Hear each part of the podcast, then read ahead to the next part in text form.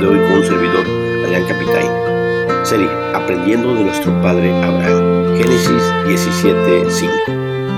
No se llamará más tu nombre Abraham, sino que será tu nombre Abraham, porque te he puesto por padre de muchedumbre de gentes. Hoy meditaremos en Dios le cambia el nombre y establece la señal del pacto con Abraham. Dios es un especialista en transformar y cambiar vidas. Eh, y en algunas ocasiones a quienes les cambia la vida también les cambió el nombre. Y el texto en el que meditaremos hoy nos enseña algo de eso. Eso fue lo que hizo con Abraham. Dios le cambia el nombre a Abraham. Primero, no se llamará más tu nombre Abraham, sino que será tu nombre Abraham porque te he puesto por padre muchedumbre de gente. Para Dios el significado del nombre tiene una gran importancia y por eso decide cambiarle el nombre de Abraham, que significa padre enaltecido, por Abraham, que significa padre de multitudes. Pues el propósito de Dios es asegurarle y reafirmarle la promesa que su descendencia sería incontable, como se lo había dicho en el capítulo 15, verso 5. Dios le especifica su promesa, segunda cosa. Y te multiplicaré en gran manera y haré naciones de ti y reyes saldrán de ti, verso 6. Dios no solo le aseguró a Abraham que sería padre de multitudes, sino que también le dijo que varias naciones saldrían de sus hijos. Los israelitas vienen de Isaac, y todos los grupos étnicos de los árabes y palestinos en su mayoría vienen de Abraham, por parte de Ismael y de los hijos que tuvo con Sétura, como ya vimos. Pero el texto dice que de sus descendencias igual saldrían reyes, los cuales por cierto fueron muchos y de distintos pueblos. Dos de los más famosos son David y su hijo Salomón, pero ninguno tan grande, famoso y poderoso como el Rey de Reyes, pues nuestro Señor Jesucristo, que también desciende de Abraham, Él es el Rey. Tercer cosa, Dios entiende, extiende el pacto con la descendencia de Abraham y estableceré mi pacto entre mí, ti y tu descendencia después de ti en sus generaciones, por pacto perpetuo, para ser tu Dios y el de tu descendencia después de ti. Verso 7. Dios no solamente quiso hacer pacto con Abraham, sino también con toda su descendencia. Es muy claro esto porque Dios le dice que su pacto será entre él, Abraham y su descendencia. Eso será con las generaciones de Abraham aún después de que él muera. Será por pacto perpetuo. Y es un pacto que incluye el que Jehová sea el Dios de Abraham y el Dios de su descendencia después de él. Cuarta cosa, Dios reafirma la promesa de la tierra para los descendientes de Abraham.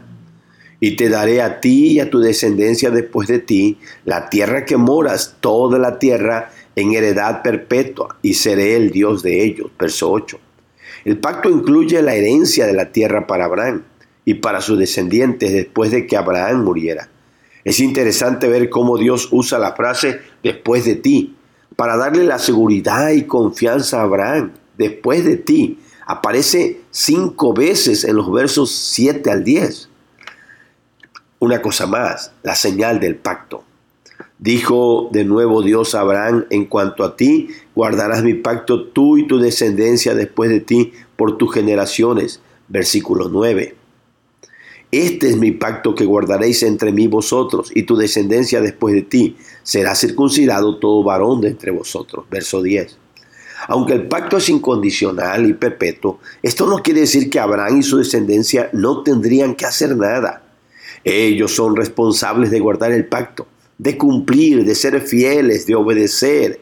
Y la señal del pacto, versículo 11, y lo que tenían que guardar y cumplir era que se tenían que circuncidar todo varón.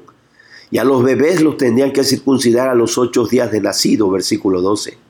Por eso es que Jesús, siendo descendiente de Abraham, por el lado humano, fue circuncidado a los ocho días, Lucas 2.21, cumpliendo así la ley de por nosotros para traernos salvación, como dice Romanos 15, 8 y 9.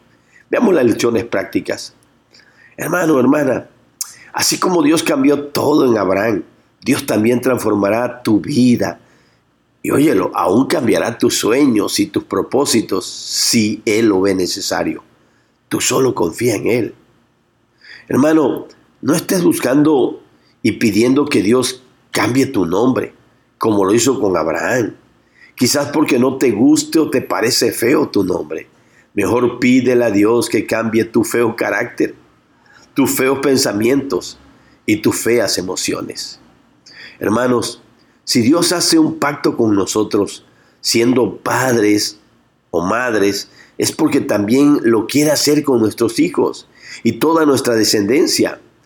Pero esa es nuestra responsabilidad, enseñarles y explicarles lo que significa el pacto con Dios. Miremos que eso es lo que enseña la historia de Abraham, que Dios no solo quiere ser tu Dios, sino el de toda tu familia. Verso 7 y verso 8. Dios quiere salvarte a ti y a toda tu casa, como se lo dijo Pablo el carcelero eh, allá en Hechos 16:31. Pero tú tienes que llevarles el Evangelio a tus hijos. Eso no es algo mágico. Esto pasará solo si primero tú sigues a Cristo para que después de ti ellos se acerquen a Él. ¿Lo entiendes, hermano? Al igual que el pacto con Abraham, el nuevo pacto en su sangre es unilateral y, e incondicional. Pero eso no quiere decir que no tengamos ninguna responsabilidad. Claro que la tenemos. Pues nosotros debemos de guardar, obedecer y cumplir y ser fieles al pacto que Dios ha hecho con nosotros en Cristo Jesús.